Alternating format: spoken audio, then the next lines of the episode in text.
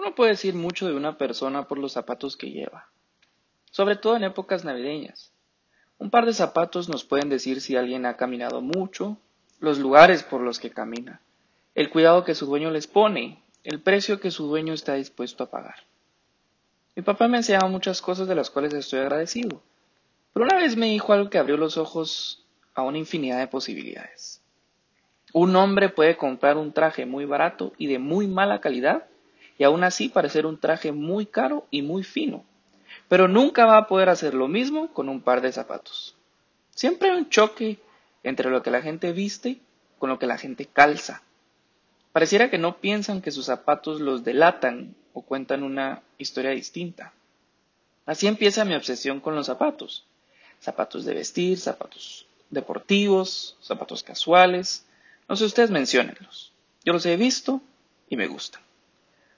Y de dicha obsesión nace un, no sé, a mí me, gusta llamarle don, pero una habilidad un poco tonta de saber si a una persona le van los zapatos que lleva puestos. No tengo que analizarlo mucho, únicamente con ver los zapatos sé si le van o no a la persona. Es muy difícil de explicar, pero mi mente hace sentido. Básicamente una persona puede llevar zapatos que le van y verse bien, o por lo menos al menos desde mi perspectiva, o llevar unos zapatos que simplemente no le van y verse mal. Por eso, la mujer de mis sueños lleva unos tenis Adidas, colores pastel, rosado, morado, tal vez verde, con unos jeans azul oscuro, la blusa de color que quiera. Estos zapatos dicen soy femenina, pero me gusta la comodidad, soy moderna, pero sin abandonar lo clásico, soy relajada, pero busco vestirme bien. Al menos en mi mente es soñadora, así pienso. Uno siempre quiere tener una idea de la persona de sus sueños, sea hombre o sea mujer, uno siempre quiere tener un concepto, una imagen de cómo se ve esa persona. El deseo de casarme con esta mujer de mis sueños no lo he tenido siempre. Yo creo que mentiría si digo algo al contrario. Pero el deseo de estar con una mujer hermosa a mi lado, ese sí nunca se ha ido, siempre ha estado. Desde muy pequeño mi corazón se iba de los no sé, llamémosle hipotéticos, en los que yo era el que conseguía a la princesa después de vencer al dragón. No sé, tal vez alguno de mis oyentes, si es que algún día los tengo, se puede identificar con esto. Uno de mis recuerdos más antiguos es cabalmente en Kinder. No pude haber tenido más de cuatro años, y en todo caso tal vez cuatro. Y un Lego con los que estábamos jugando eh, se cayó debajo de una silla. Era la clase, estábamos todos reunidos, acabamos de terminar de jugar y pues uno de los legos se cayó debajo de una silla. Yo, sin pensarlo, fui me metí debajo de la silla y haciendo un poco de esfuerzo logré sacar el lego. Ya me sentía el salvador de la tierra. Un héroe. Ese príncipe que estaba listo para vencer al dragón y conseguir a la princesa. Pero realmente nadie lo vio. Es más, a nadie pareció importarle. Lo que sí supe ese día es que mis ganas de ser un héroe me iban a acompañar por toda la vida. Y ojo que no estoy diciendo un héroe, superhéroe, superman. Estoy diciendo más bien el héroe de mi propia vida. Conseguir los éxitos que yo quería. Rescatar ese Lego debajo de las patas de una silla tenebrosa. Quería decir que no iba a dejar que nada se interpusiera en mi camino y a conseguir lo que yo quería conseguir. En ese mismo kinder tuve varios amores. Y ojo, que tal vez a este momento están pensando, ¿y de qué se trata este podcast? Qué cosa más extraña. Primero habla de zapatos y ahora me está hablando del kinder y de cómo se rescató un Lego debajo de la silla. Este podcast habla de un trayecto que he tenido en mi vida que me gustaría recopilar. Y es el trayecto de cómo un hombre vive la vida amorosa en los tiempos contemporáneos o modernos.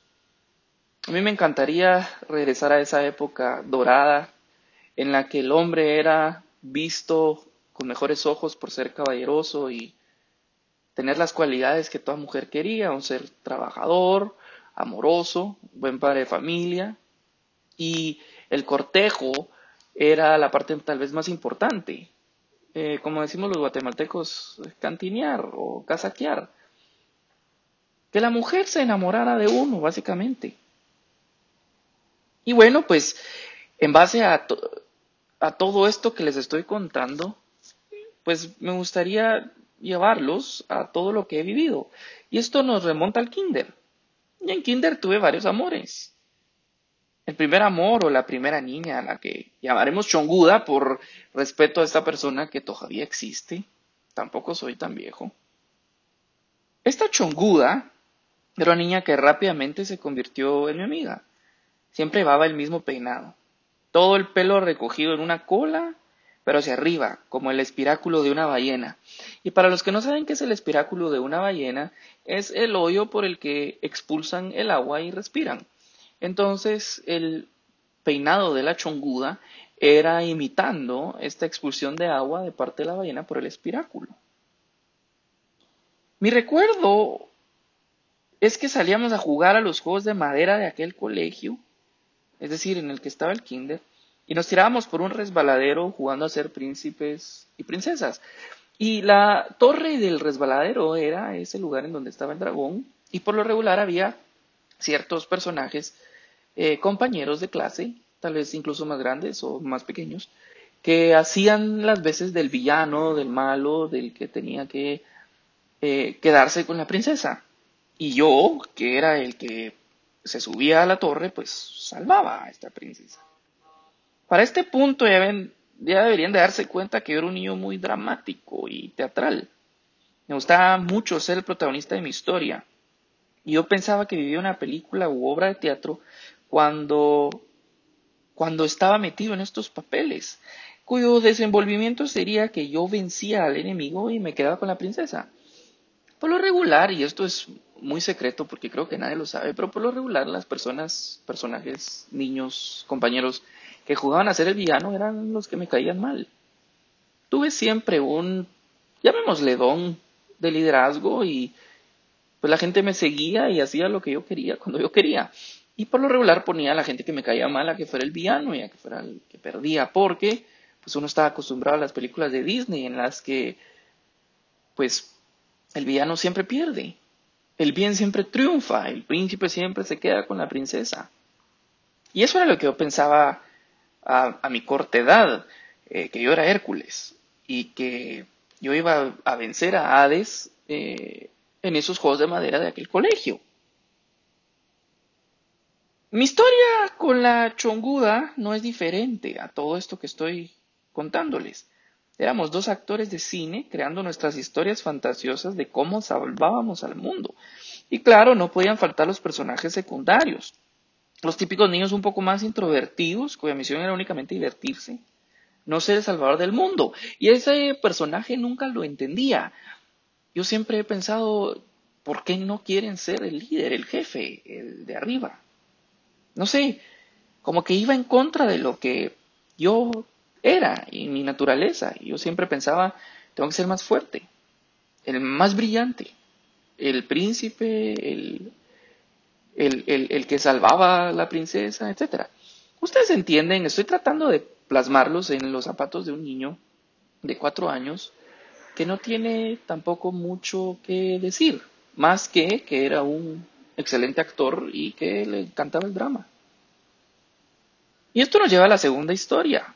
No fue mucho tiempo después, no es muy lejana, llamémosle así, pues rápidamente mis ojos se deslumbraron con la nueva niña de la clase.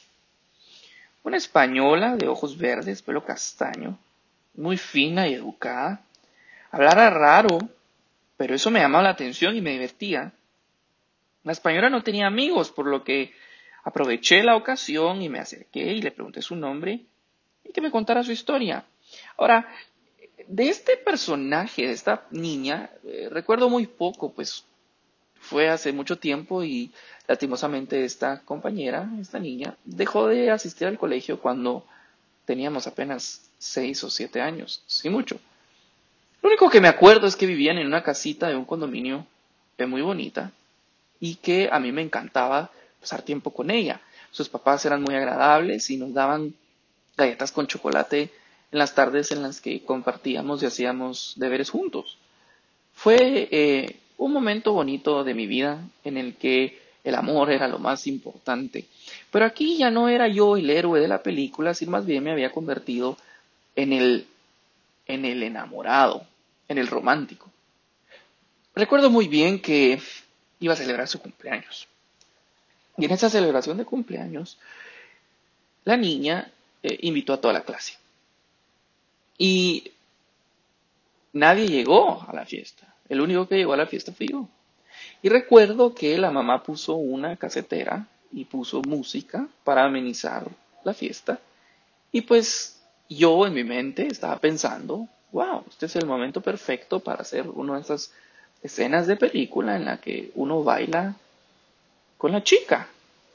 Y la española, así es como le vamos a llamar, tampoco era que estuviera rogándose, ella que también quería bailar conmigo, así que nos pusimos a bailar en aquella salita familiar de la casa de condominio en la que vivía la española. Y en ese momento me sentía el rey del mundo, porque no solo había logrado conseguir a la chica de los sueños, sino que encima estaba bailando con ella y no había nadie más en la fiesta de cumpleaños y nos tocó repetir pizza. Para un niño de seis años eso es increíble. Poder repetir pizza, bailar con la niña que le gusta y estar solo con ella era demasiado perfecto. Lastimosamente, un año después, la española pues tuvo que partir del país, ya que su papá, me imagino, era diplomático. Y como a esa edad uno no entiende, pues tampoco, tampoco me recuerdo si le pregunté qué era lo que hacía su papá. Es más, yo creo que ni sabía qué era lo que mi papá hacía en aquel entonces. Pero lo que recuerdo es que esa historia marcó mi vida, marcó mi existencia. Marcó lo que pasó a ser una de las cosas más importantes en mi vida. Conocer a la chica de mis sueños. Lastimosamente, como les digo, se fue. Pero eso dejó un montón de cosas que a mí me parecen fueron muy válidas y muy buenas para construir lo que iba a convertirse en la historia que estoy tratando de mostrarles. Esta fue únicamente la introducción del kinder de qué fue lo que marcó mi vida. Porque el siguiente capítulo trata de esa etapa en los niños en los que las niñas son feas, son malas, son asquerosas. Es una enfermedad. Y esa enfermedad nunca la tuve. Nunca he tenido un momento en mi existencia en el que yo diga, uy, no, mujeres, qué asco. Para nada. Todo lo opuesto. Es más, no recuerdo algún momento en mi vida en el que yo no haya estado enamorado de alguna mujer. Bueno, ahora tal vez un poco más porque pues cuando uno va alcanzando edades un poco más maduras, uno se va dando cuenta que el amor tampoco es aquella historia de cine o de príncipes y princesas en las que el príncipe que hace lo bueno y mata al dragón consigue a la princesa, sino que se va dando cuenta que tal vez las princesas no quieren ser rescatadas y tal vez les encanta tener a un dragón es duro, sí, y ya van a empezar las críticas, pero ténganme paciencia.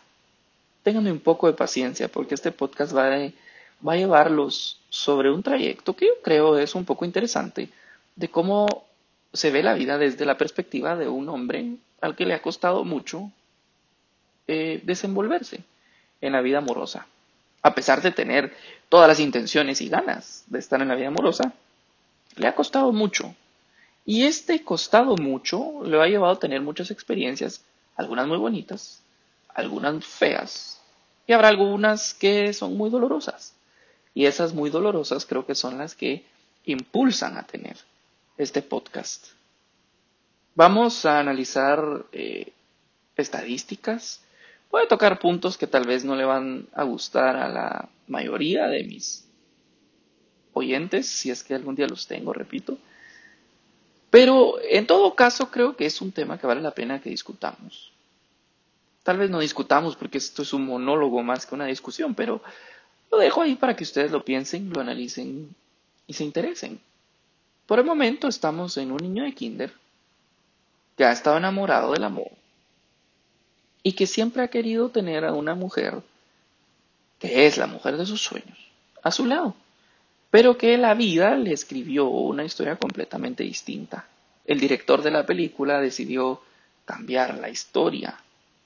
Y en este momento tal vez van ganando más los dragones y los villanos que aquel niño príncipe héroe que estaba buscando conseguir a aquella princesa. Si les interesa el tema, por favor, déjenme sus comentarios, cuéntenme qué es lo que piensan, compartan este podcast con los que creen que les interesaría escuchar esta historia de fantasía de niños eh, que se convierten en adultos y que están un poco decepcionados de la vida amorosa. Y si no les gusta, pues también dejen sus críticas y dejen sus comentarios para que los pueda leer. Aunque no compartamos, no quiere decir que no podamos platicar de las cosas que a cada uno les interesa. Eh, prometo mejorar la calidad del audio si es que este podcast tiene oyentes. Prometo mejorar la calidad del audio y eh, pues sin más que decir. Muchas gracias por oír y esperemos al segundo capítulo que se llama La enfermedad de las mujeres. Nos vemos.